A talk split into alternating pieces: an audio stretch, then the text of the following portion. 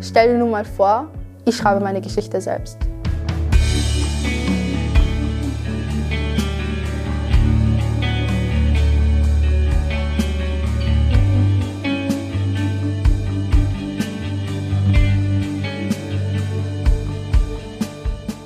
Stell dir nur mal vor, der Videopodcast für Utopien und Zukunftsvisionen.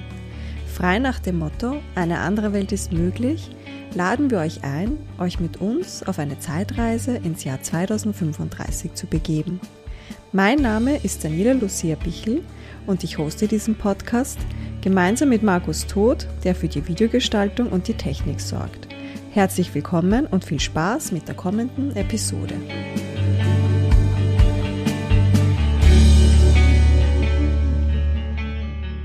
Zur heutigen Folge darf ich Siham Abdillahi recht herzlich begrüßen.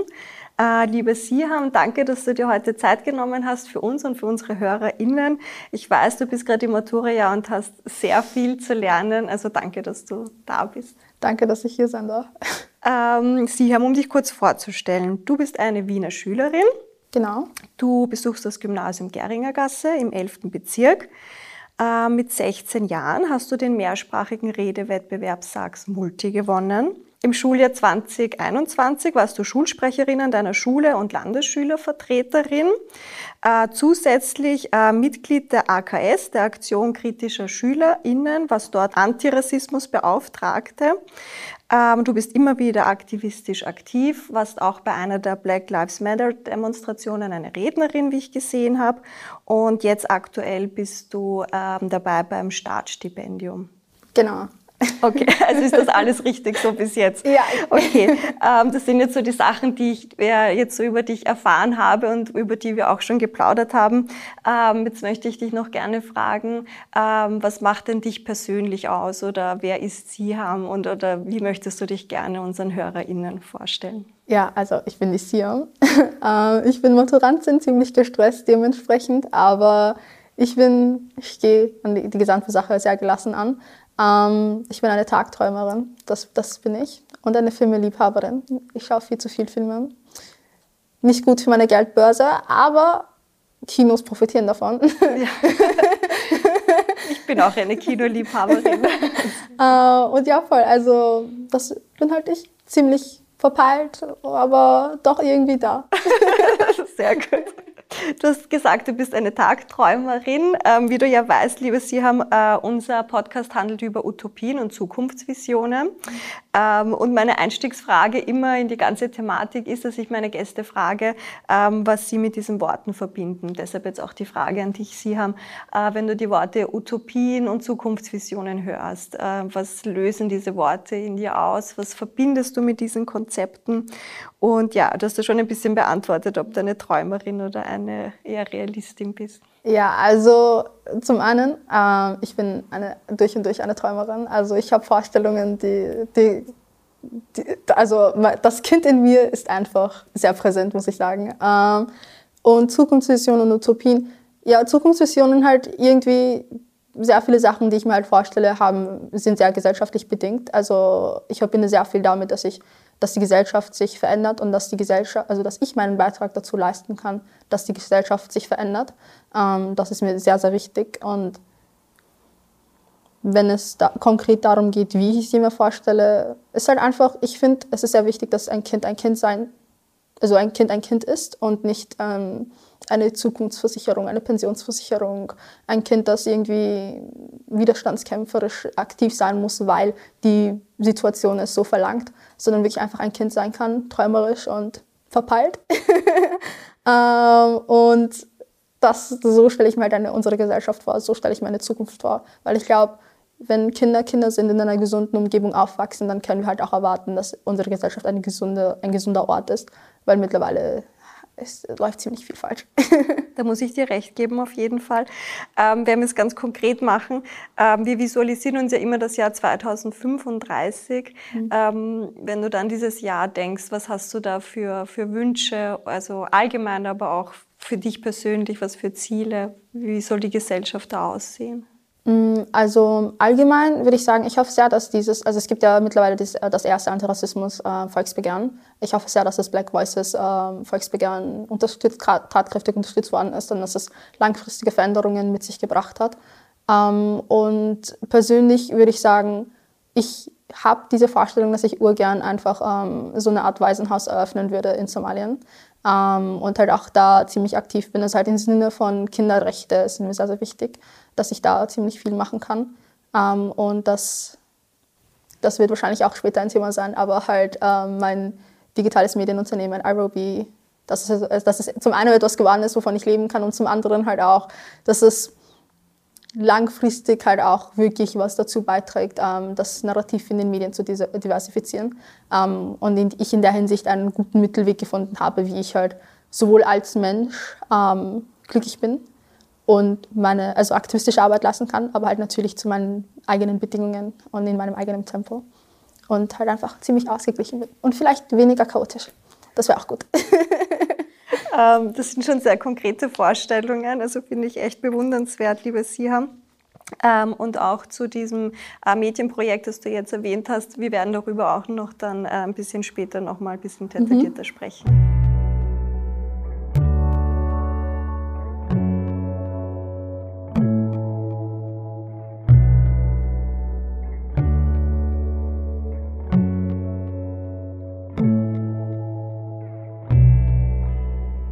Sie haben mit 16 Jahren, ähm, hast du den mehrsprachigen Redewettbewerb Sachs Multi gewonnen. Ähm, ich habe mir das, das angeschaut, das, das Video dazu und ich war nicht nur sehr beeindruckt, sondern auch sehr, sehr persönlich ähm, äh, berührt von, von, deinen Worten und von deinen Konzepten, die du da vorgestellt hast. Wir werden es auch noch in die Show Notes packen, den Link, damit sich mhm. das unsere ähm, ZuhörerInnen dann auch noch ähm, anschauen können. Was mir da aufgefallen ist, und wir haben ja auch das letzte Mal ein bisschen drüber gesprochen, äh, Sprache ist für dich ein sehr wichtiges Instrument. Und ähm, da meine Frage an dich, was bedeutet Sprache für dich und wie hast du die, deine Leidenschaft für Sprache entdeckt? Mm, Sprache ist für mich mittlerweile, beziehungsweise wird halt auch immer mehr und mehr ein wichtiges Instrument, wie ich mich selbst ausdrücke. Ähm, wir hatten erst neulich, ähm, also in der Schule machen wir derzeit das Thema Meinungsrede durch ähm, und wir müssen halt alle eine Rede halten und ich habe ähm, meine Rede bereits gehalten und es ging um ähm, Suizid und, und Tod. Ähm, und es war für mich eine Möglichkeit, ein Thema aufzuarbeiten, was einfach viel zu was mich sehr lang beschäftigt hat und sehr geprägt hat, aber wo ich mich halt einfach nie wirklich getraut habe, das so öffentlich zu thematisieren.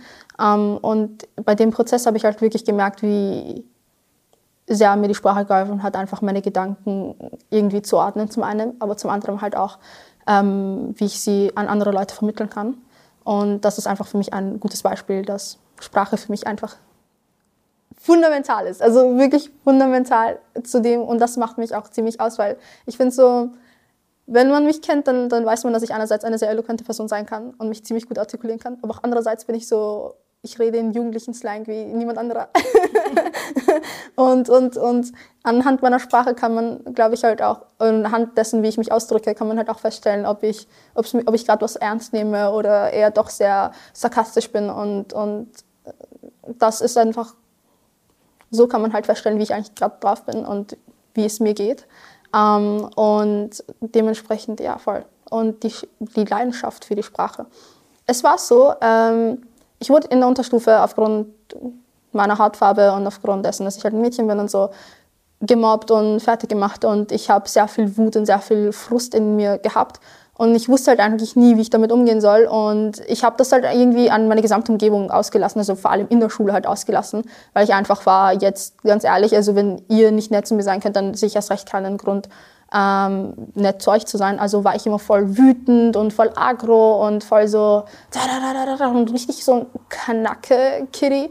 Ähm, und als wir dann einen Professor, äh, wir hatten dann einen Professor bekommen ähm, in der vierten und er sollte uns für ein Jahr unterrichten. Also und er würde halt auch benotet werden von unserer Professorin. Ähm, und er ist dann mit so einer leidenschaftlichen Art und Weise in unser Unterricht gekommen und war dann so richtig hin und weg gerissen von der Sprache und ich bin an seinen Lippen basically kleben geblieben, weil ich so war, wie kann jemand über Deutsch so leidenschaftlich reden und ich habe es einfach voll nicht verstehen können. Und dann hatten wir halt auch Creative Writing, wo wir sieben Minuten lang einfach irgendwas schreiben mussten. Also wir mussten, der Stift durfte nicht vom Blatt gehoben werden. Und wir mussten irgendwas schreiben und kritzeln, kratzen. Und meistens habe ich eh irgendwas gezeichnet, aber ich habe dann durch diese Übungen einfach gemerkt, wie sehr mir das Spaß macht. Und dann habe ich, von, habe ich mich von meinen Kritzeleien entwickelt, indem ich, ich schreibe ein paar Wörter und Wortfetzen, bis zu ich schreibe ganze Essays in diesen sieben Minuten. Und das hat irgendwie meine Leidenschaft voll geweckt. Und dann, als ich bei Sachs Multi mitgemacht habe, war das so das allererste Mal, wo ich halt auch eine Rede gehalten habe oder eine Rede geschrieben habe und so richtig so war, hier bin ich, hier, hier, that's me. Ähm, und voll. Also das fand ich auch, dass sie sehr, sehr authentisch war. Also man hat das Gefühl, es bist einfach du, aber trotzdem eben mit, einem, mit einer Basis, mit einem Fundament. Ja das hat mir wirklich sehr imponiert, muss ich sagen. Ähm, wenn ich mir jetzt auch, ich werde auszugsweise ein paar Sachen ähm, erwähnen, aber die ganze Rede, wie gesagt, können sich unsere ZuhörerInnen dann, dann auch über den Link ähm, anhören und anschauen.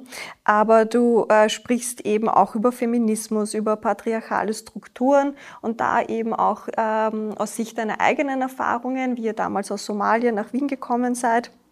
Du betonst aber eben gleichzeitig auch, ähm, dass, äh, dass äh, solche patriarchale Strukturen jetzt aber nicht etwas ist, das nur in fernen Ländern ist, sondern dass es eben auch hier natürlich äh, ganz genauso ähm, so stattfindet. Ähm, auch Stichwort Body Shaming fand ich auch super, denn deine Aussage, also solche Aussagen haben eben nichts mit, der, mit den Frauen zu tun, sondern mit dem Ego vieler Männer. Und mich hat auch den, den Aufruf sehr berührt, uh, we all should be feminists, damit das Wort Feminismus irgendwann nicht mehr notwendig ist und Gleichberechtigung auch die Norm werden kann. Ja. Also das wäre eben wäre auch meine, muss ich sagen, meine Traumvorstellung, dass wir das, dieses Konzept doch irgendwann gar nicht mehr brauchen, weil es einfach selbstverständlich ist. Aber wenn du äh, jetzt an, an das Konzept Feminismus denkst, das ist ja auch mhm. schon ein sehr breiter Begriff. Ja. Ähm, ich glaube jetzt auch in vielerlei Hinsicht auch sehr, äh, sehr westlich geprägt. Ja. Ähm, und deshalb interessiert mich da jetzt auch, was ähm, dein, was für dich Feminismus bedeutet, ja. ob du das kurz zusammenfassen kannst und, und wie du persönlich ihn lebst. Okay, um, also Feminismus ist so, also ich habe wie auch in meiner Rede ähm, thematisiert, habe ich halt einen ziemlich persönlichen Zugang zu dem gesamten Thema. Ähm, nur um das kurz zusammenzufassen. Also halt in meiner Rede ging es halt auch darum, dass zum Beispiel mein Vater ähm, mich nicht als ein Kind anerkennen wollte, weil ich ein Mädchen bin und dementsprechend nicht finanziell für mich aufkommen wollte, wie es sich gehören würde für einen Vater und meine Mutter auch nicht auf der Flucht unterstützen wollte finanziell. Ähm, und weil er einfach so war, wenn es ein Mädchen ist, wozu braucht man sie halt? Ähm, und irgendwie, das hat mich halt auch ziemlich stark geprägt. Es war jetzt nicht so, ja, ich hasse Männer oder so. Irgendwie, es war einfach nur so ein, es war dieses Unverständnis, also meinerseits, wo ich so war, ich verstehe nicht, warum mein Leben jetzt in seinen Augen weniger wert ist, weil ich ein Mädchen bin. Also was, welche Rolle spielt mein Geschlecht in diesem gesamten Konzept? Und es sollte eigentlich ja nur so sein, ich bin sein Kind und das reicht auch. Ähm, und wenn er sagen würde, ja, ich will sie nicht, weil halt, ich, ich habe keine Lust auf, für ein Kind aufzukommen, dann wäre es wieder auch komplett was anderes. Aber dann mein Geschlecht als einen Grund oder als eine Rechtfertigung zu nehmen, weshalb er für mich nicht aufkommen wollte, war etwas, wo ich dann wirklich voll lang darüber nachdenken musste, immer wieder äh, als Kind immer und hinterfragt habe und kritisch nach, darüber nachgedacht habe und reflektiert will ich nicht sagen, weil so war also mit neun habe ich nicht reflektiert. Mit neun war ich so, was ist das bitte für eine Person, Alter? Ähm, aber desto älter ich geworden bin, desto mehr war ich so, mhm, mhm. Also da, da läuft was falsch. Und ich habe dann anhand der somalischen Kultur und anhand, wie ich aufgewachsen bin, dann für mich persönlich dann gesagt, ja, da sind sehr viele Strukturen, die mir nicht taugen, sehr viele Strukturen, die ich finde, die kritisiert gehören. Und das war vor allem dann halt die patriarchalische, äh, patriarchalische Strukturen, ähm, die ich dann für mich halt gesehen habe und war, okay, das gehört geändert. Ähm, und voll dementsprechend ist so mein Zugang zu Feminismus sehr kulturell geprägt. Ähm, ich bin jetzt nicht so eine Free the Nipples Type of Person. Ich meine, wenn es dazu kommt, dann, you know, do your thing und so. Ich weiß nicht, ob es zwangsläufig mein Grund wäre, jetzt auf eine Demo zu gehen, ähm, wegen Free the Nipples. Aber wenn es dazu kommt, dann, you know, One plus One ist immer noch ein guter Deal, so. Aber äh, mein Feminismus ist halt einfach darin, beruht einfach darauf, dass wirklich alle Geschlechter dieselben Möglichkeiten haben und dass das Geschlecht eigentlich ein Konzept ist, was nicht in den Vordergrund kommt oder Vordergrund kommen sollte oder eine Rolle spielen sollte, zwangsläufig in wie wir Leute wahrnehmen oder welchen Wert wir Leute zusprechen. Ähm, aber ich finde halt auch, man muss auch im Feminismus selbst auch sich wirklich mit Themen auseinandersetzen, wie warum die Suizidrate bei männlichen Menschen so, so hoch ist. Ähm, und das halt, wenn ich sage Gleichberechtigung von allen Geschlechtern, ich meine halt auch wirklich alle Geschlechter und nicht so weiblich zentriert, wie es derzeit ist. So. Also es ist ja nicht so klar, es hat sehr viel mit, also es geht auch darum, um die Gleichberechtigung von Frauen, aber patriarchalische Strukturen schauen uns allen und das muss mehr in den Fokus kommen. Ähm, und innerhalb des Feminismus gibt es ja auch so 50 Millionen Ströme, ähm, wo ich dann halt auch so gefühlt bin, okay, das, das ist wirklich nicht nötig. Ähm, und ein, ein, ein Term, der sich mittlerweile ja ziemlich gut etabliert hat, war ja Intersectional Feminism. Und ich finde so, wenn, du, wenn man feministisch ist, ist man antirassistisch. Wenn man feministisch ist, dann, dann inkludiert man Leute mit hinein, egal aus welcher sozioökonomischen Schicht man kommt, welche Hautfarbe man hat, welche, welche, ich weiß nicht, halt, wer auch immer man sein mag, wenn man sagt, ich glaube daran, dass Leute ähm, gleichberechtigt sein sollten aufgrund ihres Geschlechtes oder was auch immer, dann, dann, dann ist das halt einfach für mich Feminismus so. Also halt, also dann ist so, keine Ahnung, dann ist so, das gehört einfach alles zusammen und deshalb ist ja mittlerweile dieses, ich bin Intersectional Feminist oder ich bin halt White Feminist, äh, weil auch Feminismus mittlerweile ziemlich, wie du auch gesagt hast, sehr westlich geworden ist. Ähm, so dementsprechend ist so, ich persönlich würde mich als Intersectional Feminist, äh, Feministin sehen. Ähm, aber ich finde, dass diese Trennung mittlerweile eh ein bisschen sehr unnötig, wie gesagt, weil wenn man feministisch ist, dann inkludiert man alle oder dann ist das halt kein Feminismus in meinen Augen so. Aber ja, weil wir mittlerweile ziemlich pedantisch sind, muss, muss ich das hier nochmal kurz fest, klar festhalten. Ja, ja. Aber voll. Ja, also ich bin da manchmal auch ein bisschen hin und her gerissen, weil ich mir denke, es macht irgendwie Sinn, dass es verschiedene Strömungen gibt, weil jeder hat ja auch eine eigene Erfahrung ja. und die hat auch ihre Berechtigung. Aber wenn es dann zu dem Punkt kommt, wo es dann mehr spaltet als vereint, ist es dann auch wieder ein Problem. Also so genau. sehe ich es persönlich, ja. Aber deshalb finde ich es auch sehr schön und ich stimme dir zu. Also Feminismus ist auf jeden Fall etwas, von dem alle profitieren und jetzt nicht nur Frauen oder als Frauen gelesene Personen. Genau.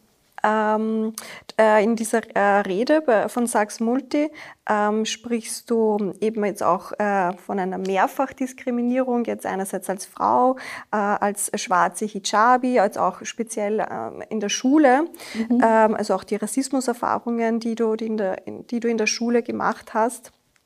Und im Zuge dessen jetzt ähm, äh, im Hinblick auf deine eigenen persönlichen Erfahrungen, mhm. äh, weil du die ja auch in der Schule gemacht hast. Mhm. Ja. Ähm, wie sieht die ideale Schule für dich aus, wenn du dir jetzt auch, jetzt auch das Jahr 2035 vorstellst? Wie, wie kann Schule aussehen oder Bildung auch damit ähm, junge Menschen äh, besser auch oder nicht nur besser geschützt, sondern überhaupt das dem gar nicht ausgesetzt vielleicht auch sind?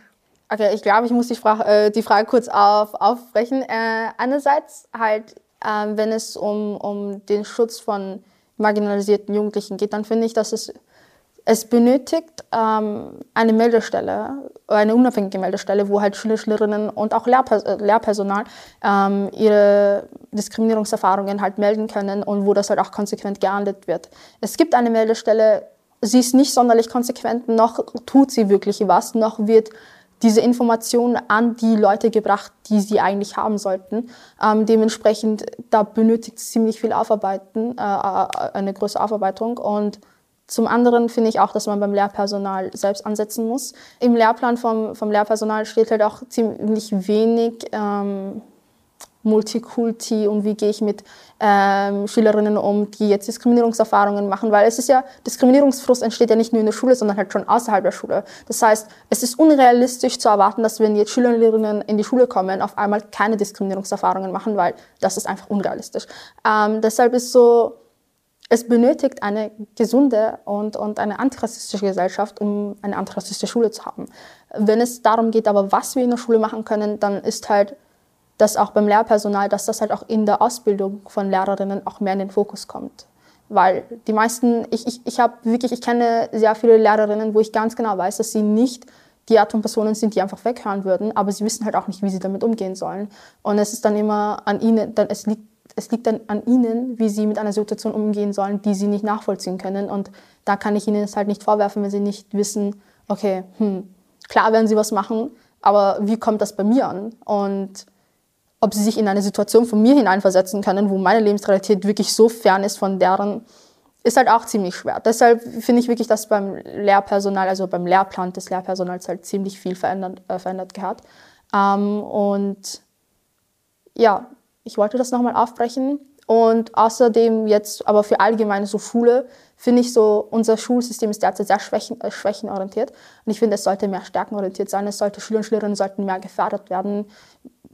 Also ihre Stärken sollten gefördert werden. Äh, und es sollte mehr darum gehen, dass wir nicht, also es ist so dieses, wir wollen, wir sollen ja am Ende der achten Klasse mündige Bürgerinnen dieses Landes sein. Wir sollten kritisch sein und wir sollen vor allem auch Verantwortung übernehmen können. Aber unsere Leistungsgesellschaft ermöglicht uns das in der Hinsicht nicht, weil wir am Ende der achten Klasse vermutlich eine gute Menge von uns einen Burnout hat oder mentally, physically einfach so gedraint ist, dass es uns wirklich absolut jetzt auf gut Deutsch gesagt am Arsch vorbeigehen kann, was gerade sonst wo passiert. Ähm, und wir einfach versuchen, durch den Tag zu kommen und dann irgendwann mal Angestellte werden wollen, weil wen juckt's halt. So, und, und ich finde, dass da hat da, das ist ein absoluter großer Fehler, weil sehr viel Innovation verloren geht. Es geht sehr viel Kreativität verloren und sehr viel Leidenschaft in den Menschen ähm, verloren und kaputt. Ähm, Deshalb, dass unser System darauf beruht, dass es einfach die Stärken gefördert werden. Klar ist es wichtig in einer AHS, also ich bin AHS-Schülerin, ähm, dass ich ein gewisses Allgemeinwissen aufgebaut habe und ein gewisses Allgemeinwissen äh, Wissen gelehrt bekomme. Aber es muss nicht sein, dass ich jetzt deswegen irgendwie keinerlei, wie soll ich sagen, keinerlei, hm, wie soll ich sagen, keinerlei Schwerpunkte wählen kann, weil entweder, wenn ich jetzt an die, äh, es gibt halt so Kunstschulen, es gibt eine heißt mit einem Kunst, künstlerischen Schwerpunkt. Ähm, ich könnte dort hingehen, aber ich will nicht in eine Künstler, äh, künstlerische, also ich will dort nicht hingehen, weil ich mir denke, ich als Person profitiere viel mehr davon, wenn ich in einer Klasse bin, wo so unterschiedliche Menschen aufeinandertreffen. Schön, klar, gut, wenn ich so mit dem nächsten Picasso in der Klasse bin, aber von meinem persönlichen Wachstum her kann ich definitiv sagen, dass eine Person, die zum Beispiel so technisch affin ist, mir sehr viel beigebracht hat und auch ihre Denkweise, ich einfach so viel davon profitiert, profitiert habe, dass es für mich einfach viel mehr Sinn gemacht hat und auch immer noch viel mehr Sinn macht. Deshalb, dass innerhalb des Schulsystems einfach äh, auf die modulare Oberstufe gewechselt wird. Es ist so ein Konzept von einer Schule, wo einfach Module, also wo es Semestrierungen gibt und auch es ist ein bisschen so American Style geht, wo auch Schülerinnen dann halt auch dementsprechend gefördert werden. Nicht nur jetzt im Sinne von ihrer Aktiv also ihre Stärken im Sinne von, ähm, ob sie jetzt künstlerisch oder naturwissenschaftlich äh, affin sind, sondern halt auch, sie wollen vielleicht komplexere Themen in Mathe ansprechen, aber wollen jetzt nicht zwangsläufig dafür, dafür in den naturwissenschaftlichen Zweig gehen. Also so geht es mir halt. Also ich könnte nicht in den naturwissenschaftlichen, also ich, ich habe da absolut gar, gar nichts verloren. Aber es interessiert mich, Mathe interessiert mich durch und durch, aber ich könnte mir nie und nimmer vorstellen, in den naturwissenschaftlichen Zweig zu gehen. Und ich fände es wirklich cool, wenn ich dann einfach mir ein zusätzlich, also wenn ich ein Fach hätte, wo ich dann halt Mathe angewandt oder Mathe komplex halt irgendwie äh, nehmen kann, wo ich dann halt noch mehr Mathe machen kann. Ich werde wahrscheinlich dafür eh jetzt voll geflamed von, von Leuten, die sind so, wie kann man Mathe mögen? Aber jeder dem seinen, oder? Genau, ja, das sehe ich genauso. Also ich persönlich war ja nie so mathematikaffin, aber ich, also meine Schulzeit ist ja schon ein bisschen länger her. Und ich äh, sehe das äh, genauso wie du. Also man hat dann eben so, so ein, ein, eine Basis, die die alle können müssen, egal ja. ob man jetzt äh, dem nicht so zugewandt ist. Also wenn wir jetzt das Beispiel Mathematik nehmen, ja. äh, so wie ich, aber dann gab es halt andere, die das eh viel besser konnten oder da viel mehr Leidenschaft hatten, die wiederum hatten nicht die Möglichkeit, das mehr auszuleben, sondern genau. man wird halt durch so einen Einheits-, also durch so einen Kamm geschert und da müssen alle durch und man hatte irgendwie wenig, wenig Spielraum. Voll, voll. Und vor allem, was auch durch die Pandemie auch ein bisschen klarer geworden ist oder für mich klar ersichtlich war, war, dass ähm, wir haben die Sachen gemacht, weil wir sie machen müssen. Wir haben nicht gelernt, weil wir lernen wollten oder weil es uns wichtig ist, dass wir diese Themen auch wirklich verstehen, sondern es war ein gelernt, weil wir gelernt haben. Ganz einfach. Und ähm, es, ich, ich glaube, das muss sich einfach ändern. Also ich glaube nicht, sondern ich bin absolut überzeugt, das muss sich ändern, weil wir lernen nicht dafür, dass wir irgendwie durch die Achte kommen oder dass wir es bis zur Achten schaffen, sondern wir lernen dafür, weil wir von diesem Wissen auf irgendeine Art und Weise profitieren wollen, als Mensch, als, als Individuen profitieren wollen und auch mit diesem Wissen auch was beitragen wollen für die Gesellschaft und so halt im nächsten Schritt halt. Und dieses, dieses, es, es, dieses, dieses Mindset, das wir mittlerweile haben, von komm, Hauptsache durch, so muss sich halt ändern. Und ich hoffe sehr, dass das halt noch mehr in den Fokus kommt, dass Schule einfach mehr ein Ort ist, wo es ist eine Institution, wo wir, wo wir Schülerinnen im Fokus sein sollten. Weil Schule, Schülerin, makes sense. ähm, und dass, dass es halt einfach ein Ort ist, wo man halt auch gerne ist, wo man, wo man wirklich halt auch ziemlich viel für sich persönlich mitnimmt. Und ich finde, dass zum Beispiel mein Deutschunterricht einfach ein Paradebeispiel dafür ist, dass wir als Individuen, Individuen uns unheimlich viel davon mitnehmen. Also wir diskutieren in der, in der Pause noch und vielleicht einen Tag später noch über dasselbe Thema, was wir in Deutsch angesprochen haben und wir so, so na, ich finde die und die hat Schuld gehabt in der Hinsicht, wie kann das sein so? Und, und das zeigt einfach, dass der, unser Deutschunterricht gut geklappt hat. Das, ist, das hat gut funktioniert, muss ich sagen.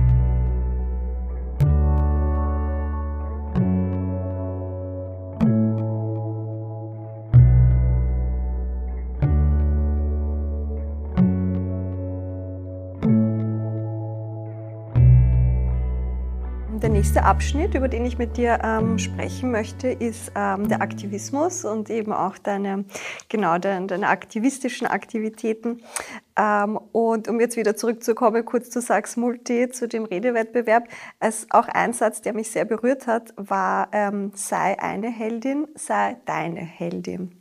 Ähm, bist du selber deine eigene Heldin? Ich bin gerade auf dem Weg dorthin. Sehr gute, sehr gut überlegte Antwort. Äh, du ähm, hast auch, ähm, sprichst auch an, kämpfe dich in Positionen hoch, die unerreichbar scheinen und werde zum Vorbild anderer. Mhm.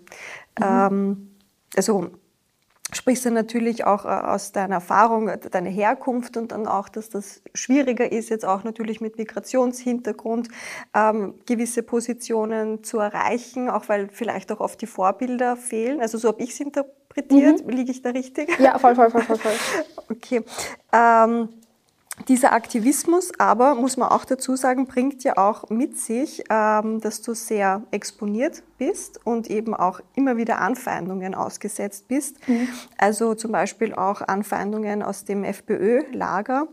Ähm, also ich habe mir da auch angeschaut, einen, einen Post ähm, von einem FPÖ-Abgeordneten im Wiener Landtag, ähm, der eben auch natürlich, also ich werde es jetzt nicht äh, wortwörtlich wiedergeben, ja, um jetzt ihm ähm, da auch keine Bühne zusätzlich zu geben, aber ich, ich fand das schon sehr heftig, einfach zu sehen, seinen Post und wie auch ein Bild von dir dort ist, der eben auch anspricht, ähm, ähm, ähm, deine Herkunft und auch eben deine Religion und, und so auf die Art, warum und, und so jemand ist jetzt auch in der, in der Landesschulvertretung äh, und wie ja. kann sowas überhaupt sein, also die auch dieses Recht abspricht, ja. ähm, dort in der Vertretung zu sein. Und da ähm, möchte ich dich wirklich fragen, woher nimmst du die Kraft, dich diesen, diesen Anfeindungen zu stellen?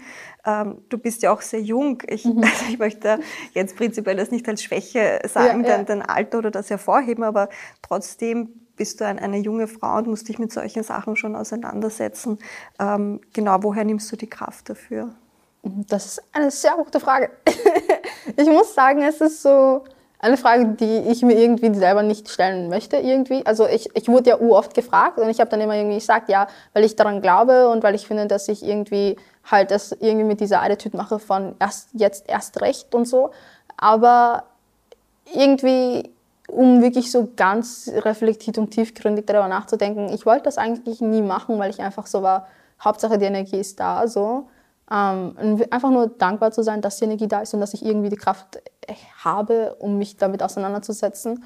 Aber ähm, ich finde so, mittlerweile habe ich so eine gewisse Ahnung, woher sie kommt, würde ich sagen. Es ist so, ich will einfach, es geht um diese Vision, die ich bezüglich Kinder habe, ähm, wenn es darum geht, dass ich halt einfach finde, dass Kinder Kinder sein sollten.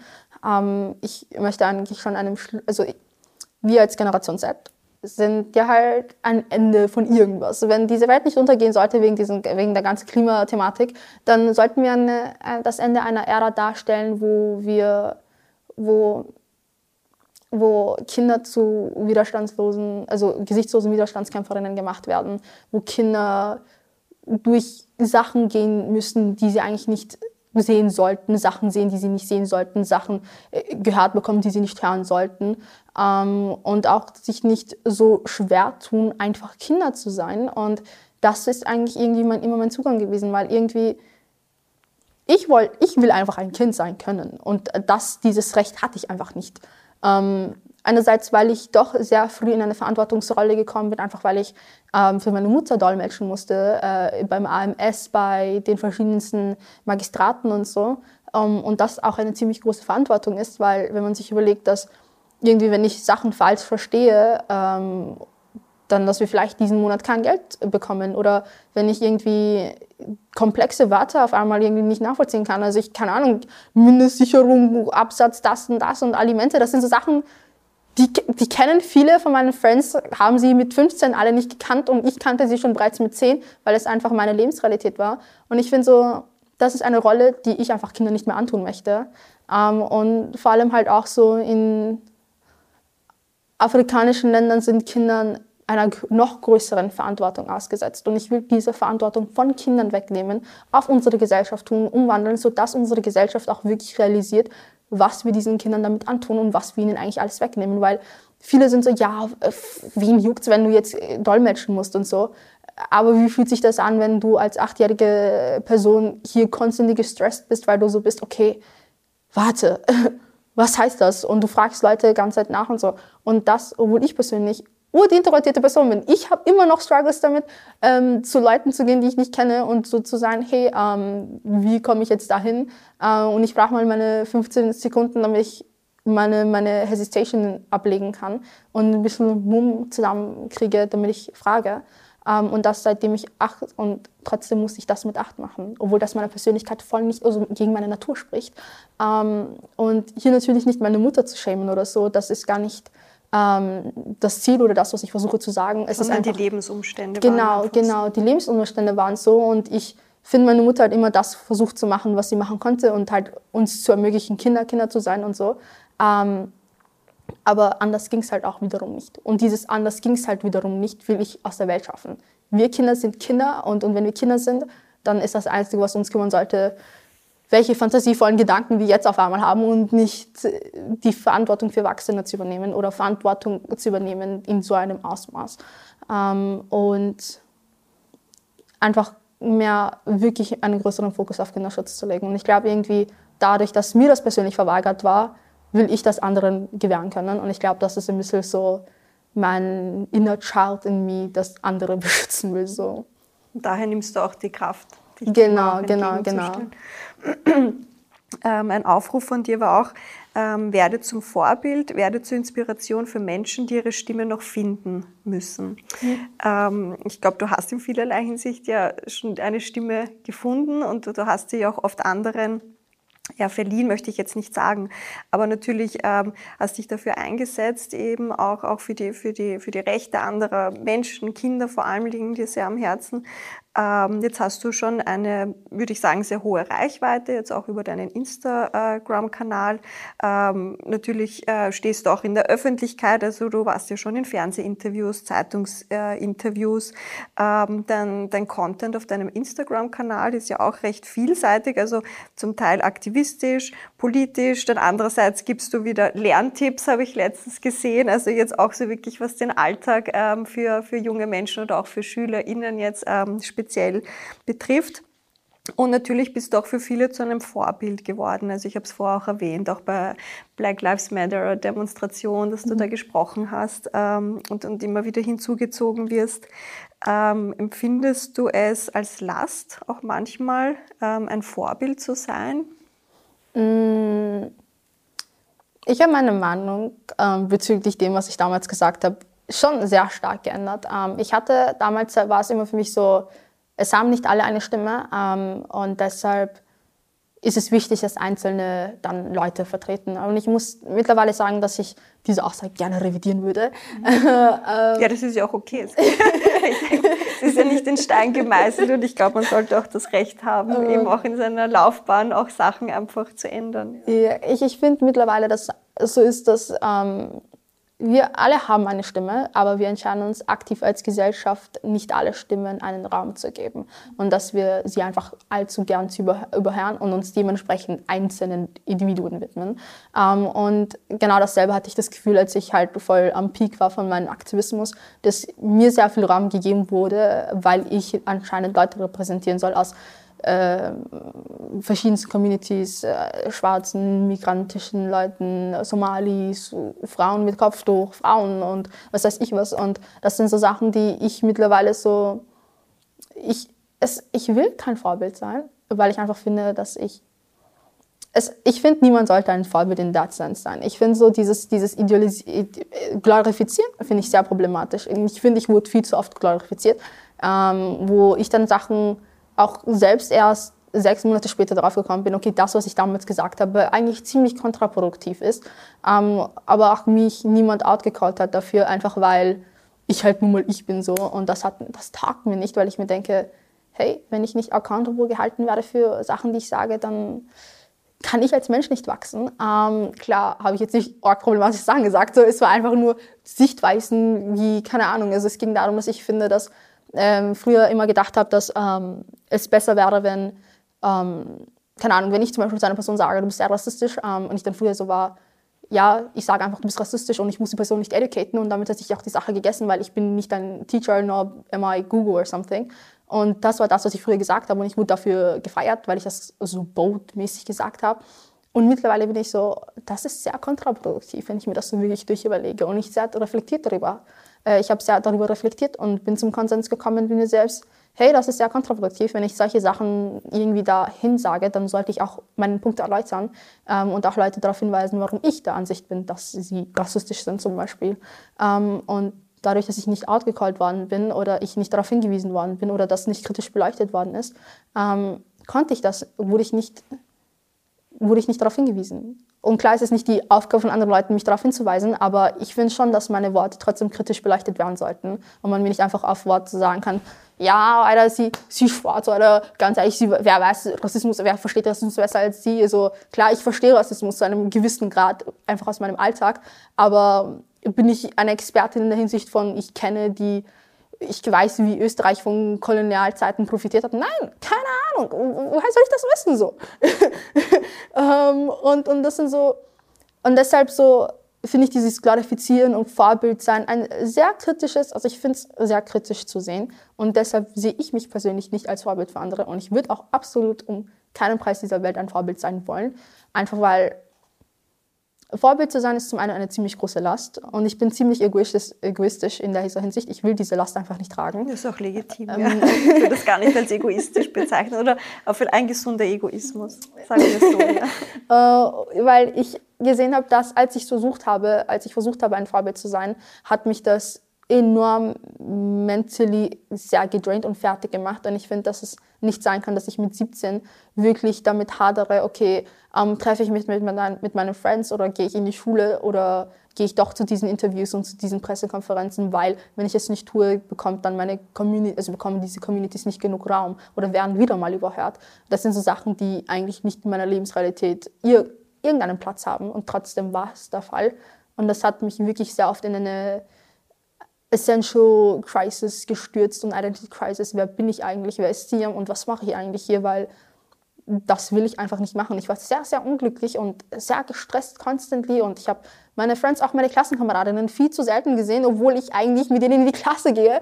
Also, und ich sie fünfmal am Tag sehen soll, ähm, fünfmal in der Woche sehen soll. Und wenn ich sie nicht am Montag motiviere, wer motiviert sie sonst so? Und wenn ich das ein gesamtes Jahr lang nicht gemacht habe, ähm, nicht nur wegen der Corona-Pandemie, sondern da, auch dann, wenn wir da waren, ich sie nicht gesehen habe, dann hat sich das einfach nicht angefühlt, als wäre ich ich selbst und als wäre das, was ich gerade mache, etwas, was mich zufriedenstellt.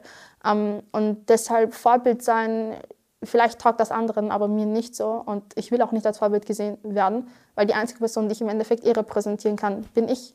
Und ich kann andere Leute nicht repräsentieren. Ich kann versuchen, mich an ihre Fußstapfen heranzutasten, zu versuchen zu verstehen, wie, sie, wie ihre Lebensrealität wohl sein könnte. Und vielleicht werde ich andere Leute wirklich gut nachvollziehen können.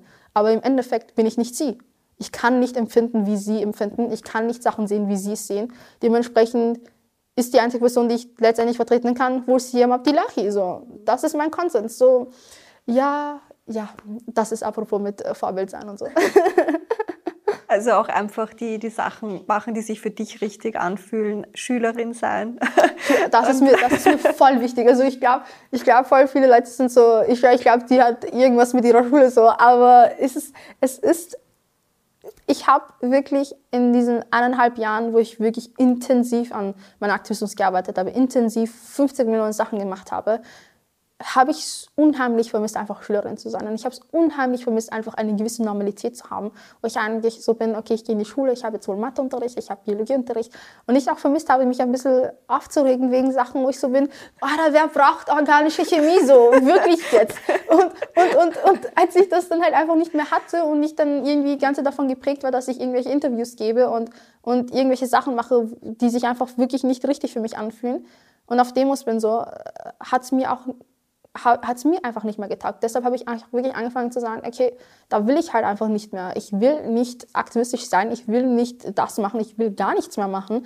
Und das war dann so eine Zeit lang wirklich meine Mindset. Ich war so, okay, cut, ich werde nichts mehr machen. Ihr hört mich nicht, ihr seht mich nicht, Siamhu. Nein, mich gibt es einfach nicht mehr. Ähm, und dann hat es mir urgefehlt, aktivistisch zu sein. Und dann war ich so, ich kann auch nicht nicht, nicht aktivistisch sein, weil es doch mir urspaß macht, einfach mich mal mit Themen auseinanderzusetzen und nicht darüber, nach, also darüber nachzudenken, neue Gedankensätze zu hören von anderen Menschen, Gedankengänge nachvollziehen zu können und auch zu merken, hey, es gibt auch einige Sachen, die echt gut in unserer Gesellschaft laufen, aber auch Sachen, die wirklich nicht gut laufen. Und wie können wir das ändern? Und dieses, dieses, ich will einen Teil, ich will meinen Teil zur Veränderung dieser Gesellschaft hin, äh, beitragen, war, ist, glaube ich, mein Konsens. Und nach diesen eineinhalb Jahren ist dazugekommen zu meinen Bedingungen und in meinem Tempo. Ähm, und das war mir früher nicht bewusst. Und jetzt ist es mittlerweile mir bewusst geworden. Und deshalb habe ich auch, deshalb macht es mir auch Spaß, wieder hin und wieder Interviews zu geben und trotzdem in die Schule zu gehen. Mhm. Weil es einfach, das, das ist meine healthy me-Version. Äh, und, und ich glaube auch, dass, dass die Energy, die ich dann bei Interviews habe oder die Energy, die ich dann auch Leute rüberbringe und, und auch auf Instagram dann verteile, auch viel mehr positiv und authentisch sein kann, weil ich mich wirklich so fühle. Ich fühle mich sehr healthy, ich fühle mich sehr ausgeglichen und ich fühle, dass ich einfach gerade wirklich meinen Purpose in der Hinsicht gefunden habe und ich weiß, dass ich was machen möchte, ähm, aber ich nicht nicht mein inner, inner Child aufgeben muss, ich nicht mein Teenager-Dasein aufgeben muss oder genauso wenig irgendwie aufgeben muss, was zu verändern. So, so alles in einem in einer sehr balanced, healthy way. And that's me. so diese Aura. Also ich habe das Gefühl, äh, dass du da ein sehr gutes Gleichgewicht für dich gefunden hast. Jetzt auch derzeit, das ist ja auch jetzt nicht etwas, das für alle Zeiten immer so ja, in diesem Ausmaß ja. so, so sein muss. Aber ich habe das Gefühl, es, auf mich strahlt gerade so eine total positive Aura rüber. ich hoffe, die HörerInnen empfinden das auch so. Eine Sache oder ein, ähm, das, das letzte Thema jetzt noch, das ich mit dir besprechen möchte, Sie haben, ist jetzt, da geht es jetzt wirklich konkret um die, um die Zukunft äh, und zwar ein, ein zukünftiges Projekt von dir, mhm. äh, ein Medienprojekt. Ähm, also das Thema Medien spielt ja für dich eine Rolle, wie wir jetzt auch schon gehört haben und wie du ja auch schon äh, Erfahrungen gesammelt hast. Ähm, und vor allem auch die Diversität in der Medienlandschaft. Und sagen wir ja. jetzt hier in diesem Kontext in der österreichischen Medienlandschaft, genau. würde ich sagen. Ähm, erzähl einmal von deinen Plänen oder deinen Projekten oder dein Projekt, das du gerade hast. Mhm. Ähm, was hast du davor und was ist da dein Ziel genau? Also das Projekt, an dem ich derzeit arbeite, heißt Arobi. Ähm, Arobi, Arobi ist sudanesisch und bedeutet verändern. Und dementsprechend verändern. Heißt, verändern. Und dementsprechend heißt der Name von meinem Projekt Ich verändere. Ähm, und es ist so eine Art Gelübde, dass ich in mich verinnerlicht habe, dass ich meinen Beitrag zur Gesellschaft leisten möchte, aber doch auf eine sehr humoristische Art und Weise und doch, wie gesagt, wieder zu meinen Bedingungen und in meinem Tempo. Ähm, und weil ich halt meine negativen Erfahrungen doch sehr stark gesammelt habe wegen Medien, so in Hinsicht von ähm, der Grund, warum ich auf einmal so viele Medien, ähm, also diese, diese, diese Anfragen bekommen habe, war ja, weil es ja mal phänomenal ist. Eine schwarze Kopftuchtragende, die, Öster äh, die, die, die, die Österreicherin ist durch und durch, vielleicht sehen es ein paar andere nicht so, aber Österreicherin ist, die in der Landesschulvertretung ist und so. Und es wurde dann halt voll so aufgebauscht von, das ist ja ein Unikat so. Und, und, und weil ich dann halt auch so Somalis und die verschiedensten Communities repräsentieren sollte und sie dann so waren, okay, wenn wir sie haben, haben wir Checkliste von Diversität äh, erreicht und bam, fertig. Ähm, und irgendwie wollte ich halt einfach, wie gesagt, etwas beitragen, zu, will ich was beitragen zur Veränderung. Und deshalb war ich so, okay, es kann nicht sein, dass einzelne Leute erst einmal so viel Plattform bekommen. Ich finde, ich hätte, ich, klar bin ich sehr dankbar für meine Plattform, nicht, dass man das falsch versteht, aber ich finde so, trotzdem ist sehr viel verloren gegangen. Ich finde trotzdem, man hätte, ähm, dass man sehr viele Leute keinen Raum gibt, weil sie vielleicht nicht so eloquent sind wie ich oder weil sie nicht so sind wie ich. Ähm, und das will ich verändern. Und es geht mir darum, dass äh, iRobi ist ein, eine digitale Medienplattform, ähm, die das Narrativ, also es geht wirklich darum, der Inbegriff von Diversifizierung der Medienlandschaft zu sein. Ähm, und es geht darum, auf, ähm, ähm sowohl auf YouTube, auf eine Podcast-Version, ein Journal, ähm, Leute dazu einzuladen, ihre Gedanken zu stellen. Ähm, zum Beispiel, dass ein, also unser erstes Video wird sein, Growing Up as Afghanische Diaspora. Ähm, und es wird, darum, es wird sein, dass vier unterschiedliche afghanische Menschen ähm, sich unterhalten werden. Also sie werden. Wir werden ihnen ein paar Fragen geben, aber auf einen Zettel, sodass wir halt ihren Gesprächsflow nicht unterbrechen. Und sie werden sich dann unterhalten und ihre Sichten stellen. Und es wird dann nicht so sein, dass ähm, sie in Vertretung, also im Namen der afghanischen Community reden, sondern in Vertretung von sich selbst und niemand anderen. Ähm, und sie sollen ihren Spaß haben, aber halt auch wenn sie dieses Set betreten, ein gutes Feeling haben, wenn sie dieses Set verlassen, ein gutes Feeling haben und wissen, hey, das war mal ein cooles Gespräch, coole neue Leute kennenzulernen. Ähm, und mit der Plattform wollen wir halt auch sicherstellen, dass wir auch zeigen, dass es erstens nicht die eine schwarze Person gibt, nicht die eine migrantische Person, sondern dass wir auch sehr unterschiedlich sein können in unserer politischen Ansicht, in, in unseren Lebenserfahrungen und in, unserer, in unserem Auftreten und in unseren Interessen und dass wir vor allem halt auch, dass wir Menschen viel mehr sind als unser Diskriminierungsgrund. Wir sind viel mehr als das, was Leute in uns sehen. Wir sind viel mehr als das, was wir von uns zeigen. Ähm, und das soll dieses Projekt sein. Es soll zeigen, zum einen eine Plattform schaffen für marginalisierte Menschen, aber es soll auch ein Come-Together-Place sein, wo wir auch über Sachen reden wie mentale Gesundheit, das uns alle betrifft, wie, wie Sex Education, was sehr wichtig ist. Und, und hier auf zwei Schienen wirklich so einerseits diversifizieren, aber auch andererseits ähm, die Thematiken, die, also die Tabuthemen, ähm, die in unserer Gesellschaft sind, aufzubrechen und das dann auf eine ziemlich coole, diverse Art und Weise dann, also diverse Ansichten, ähm, das dann aufzuarbeiten. Ähm, und das ist das Projekt, an dem ich gerade arbeite. Das heißt, wir werden bald Podcast-Kolleginnen. Ja, ja, ja. Da bin ich schon gespannt.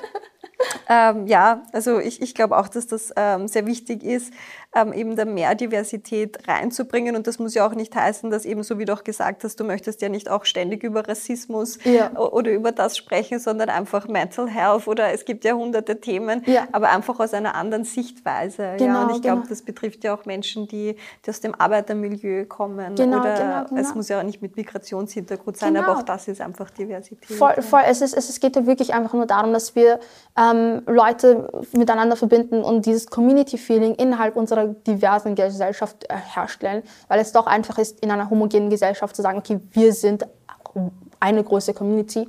Ähm, in einer diversen Gesellschaft, also beziehungsweise in einer heterogenen Gesellschaft, stellt sich das ein bisschen schwieriger dar. Und genau da soll iRobi einsetzen, äh, ansetzen und dieses Come-Together-Place sein und diese Come-Together-Plattform darstellen. Weil es doch sehr banale Sachen sind, die uns alle verbinden. Unsere erste große Liebe so, keine Ahnung, ich habe sie zwar nicht gehabt, aber ich bin mir sicher, dass es etwas sein wird, was uns alle miteinander verbindet, weil ich glaube, ob man 90 ist oder ob man 10 ist und zurückschaut oder vielleicht noch darauf wartet, ist es etwas, was doch so menschlich und so banal ist, was uns aber trotzdem miteinander verbindet und, und es soll, die IROW soll genau das sein. Es, es soll verändern, es soll dazu steuern, weil wir verstehen, weil wir zuhören ähm, und weil wir vermitteln wollen. Wir wollen Leute einander vermitteln. Raus ja. aus unseren Bubbles. Genau, break them. Break, break them, ganz genau. genau. wir werden auf jeden Fall dranbleiben und dann eben auch, auch über unsere Kanäle natürlich darüber berichten, wenn es dann auch schon was zu hören oder zu sehen gibt.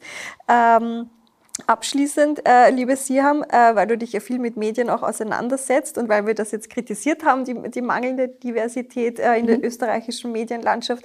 Aber es gibt ja, denke ich, auch ganz gute Medien oder gute Beispiele, die dem entgegensetzen. Oder ähm, wenn ich da jetzt die Frage dazu stelle, welche Medien konsumierst du gerne oder welche Zeitschriften oder welche Plattformen und, die du unseren HörerInnen empfehlen kannst? Also die Hörerinnen werden es ja nicht sehen, aber ich tue jetzt gerade mal so, als würde ich meine Liste auspacken und dann so hier aufschlagen. Äh, es gibt zum Beispiel das Kamari-Magazin. Ähm, Kamari ist so, es geht halt um es ist so ein muslimische, ähm, muslimisches Magazin, aber es, ist, es geht halt auch darum, um zu zeigen, hey, wir sind mehr als unser Diskriminierungsgrund und es gibt dann verschiedenste Thematiken, die angesprochen werden. Ähm, sie schreiben über Zahlen, war ein Thema, glaube ich, und dann die verschiedensten Zugänge, die ich in meinem Leben gesehen habe. Ich war so richtig, bam, wer hätte gedacht, dass Zahlen so, so krass sein können. ich meine, damn. Äh, dann gibt es ähm, Crystal Clear, sie hat ein Buch neulich rausgebracht. Ähm, ich habe es leider noch nicht gelesen, aber ich bin mir ziemlich sicher, dass es cool sein wird. Muss einfach. Ich, äh, sie hat auch eine ziemlich coole Plattform. Ähm, und dann gibt es Biber Magazin, ist ein migrantisches ähm, Magazin, wo dann halt ähm, auch verschiedene Themen aufge, äh, aufge ähm, also thematisiert, ja, thematisiert werden und äh, auch verschiedene Zugänge, Tabuthemen werden angesprochen innerhalb von Immigrant Communities, ähm, um sie halt auch ein bisschen so an Leute zu bringen, die nicht zu dieser Community gehören. Ähm, und voll, das sind so meine hauptsächlichen so Magazine. So, ich bin kein wirklich so Magazinmensch, mhm. muss ich zugeben. Ich bin so mehr auf wirklich YouTube unterwegs, ich weiß nicht. Und, und wenn ich YouTube schaue, ist das dann halt absolut nicht okay, es gibt Datteltäter, die deutschsprachig sind, aber der Rest ist so in Singapur, weil ich ja visualisieren yeah. muss, wie ich nach Singapur komme. Äh, und ja, es es ist, halt einfach dieses, dieses ähm, Asian Boss, würde ich auch unheimlich gerne empfehlen. Asian Boss ist, ähm, es geht darum, dass ähm, bei Asian Boss werden dann halt, es ist wie so ein BBC basically, ähm, auf YouTube zu finden und sie thematisieren dann Sachen, die ähm, gerade in Asien passieren. Also wirklich vor Ort Leute dann interviewen, wenn alles gut klappt. So manchmal geht es halt nicht. Ähm, was in Myanmar passiert, sind so Themen, die in unseren österreichischen Medien einfach nicht aufgegriffen werden, weil betrifft uns nicht, ist eh ganz woanders, so juckt uns halt nicht irgendwie, ähm, aber trotzdem doch einen Einfluss auf die Menschen dort hat. Ähm, deshalb ah, Asian Boss absolut empfehlenswert. Ähm, dann gibt es halt noch so TSL, auch ziemlich cool. Es ist auch so gar nicht so jetzt, ähm, weil sie jetzt so diverse Sachen machen, sondern es sind alles so Singaporean, äh, Singaporean Leute. Aber es ist trotzdem eine krass neue Perspektive zu sehen, einfach weil ich finde so, unsere westliche Sichtweise prägt uns alle. Auch wenn ich, wenn ich sehr divers bin, also sehr intersektional bin und sehr diverse Friends habe und so, bin ich, habe ich immer noch eine sehr eurozentrische Sichtweise. Mhm. Ähm, und um die ein bisschen zu brechen, tue ich sehr viele Asian Sachen so, ähm, konsumieren, also halt Asian Plattformen und mich educaten, einfach weil ich diese diversen Kulturen halt einfach kennenlernen möchte. Weil ich finde, so eine Leute dann, die so nicht afrikanisch sind, sich dann mit, der, mit Afrika auseinandersetzen und halt auch realisieren, dass Afrika kein Land ist, sondern ein Kontinent, bin ich schon so, boah! Da haben wir schon viel gewonnen, wenn das sich mal durchsetzt. Ja, ja, ja, a win for us. uh, und und dann, dann finde ich das halt voll cool, wenn einfach Leute sich wirklich mit so anderen Kontinenten auseinandersetzen. So. Und irgendwie, ich lerne ja Chinesisch und ähm, will halt auch Tagalog lernen. Ähm, deshalb ist so für mich Asien immer irgendwie so der Kontinent gewesen. Okay, Europa kenne ich schon, Afrika kenne ich auch schon irgendwie so, USA, Nordamerika ist mir ein bisschen zu gefährlich. Da, da, will ich mich damit nicht auseinandersetzen. Südamerika ist so der einzige Kontinent, wo ich so nie war. Okay, jetzt Südamerika, ja, es ist nie über Azteken und Inka vorüber äh, hinausgegangen. und, und jetzt ist es halt Asien und ja, voll. Wie gesagt, ich habe es eben ein bisschen vorhin gesagt, ich will unbedingt, unbedingt unbedingt in Singapur leben. Das ist so das Ziel, das ich habe, äh, einmal in Singapur zu leben. Äh, also das heißt, im Jahr 2035 werden wir dich in Singapur besuchen. Damn, absolut, absolut. Also im Jahr 2035 werden wir zoomen müssen für ein Interview, weil ich in Singapur bin. So sieht's aus. Auf das freue ich mich jetzt schon. Äh, wir werden deine Tipps alle in die Show Notes packen. Vielleicht mhm. haben da ähm, der eine oder die andere auch ein paar Inspirationen bekommen, um unsere eurozentristische Sichtweise auch mehr aufzubrechen. Mhm. Und genau, ich packe sie rein und bin auch gespannt, da werde ich auch neue Sachen äh, entdecken. Und ich sage von Herzen Danke, liebe Siha. Danke, dass ich hier sein durfte.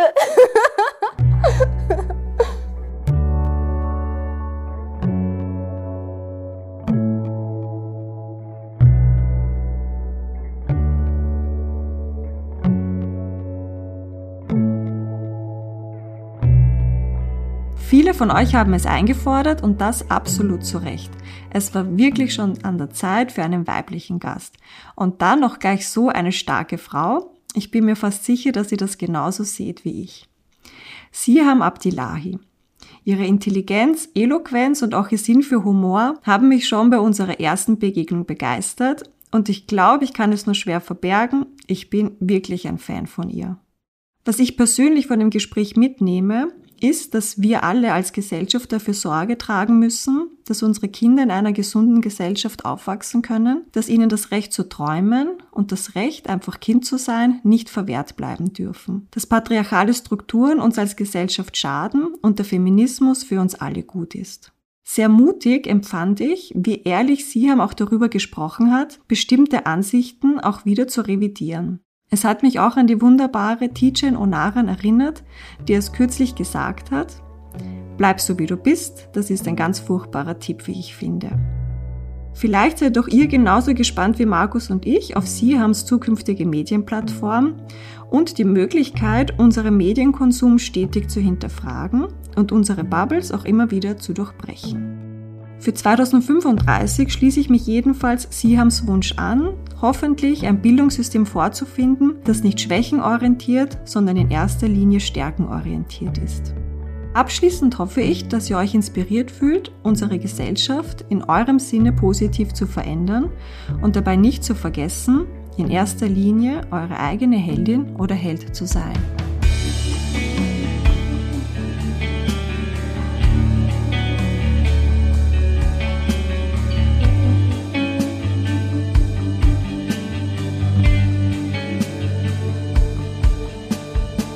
Freue mich auf unsere nächste Episode, wenn wir mit Jolanda Kuppelhuber im Pensionistinnen-Club der Stadt Wien in der Brigittenau über die Zukunft plaudern. Wir haben da auch eine feine Kooperation, die wir euch in den kommenden Wochen nicht vorenthalten werden. Folgt uns auf Instagram und bewertet uns gerne mit 5 Sternen auf den gängigen Podcast-Plattformen, wenn euch die Episode gefallen hat. Wir freuen uns schon aufs nächste Mal, wenn es wieder heißt, stell dir nur mal vor.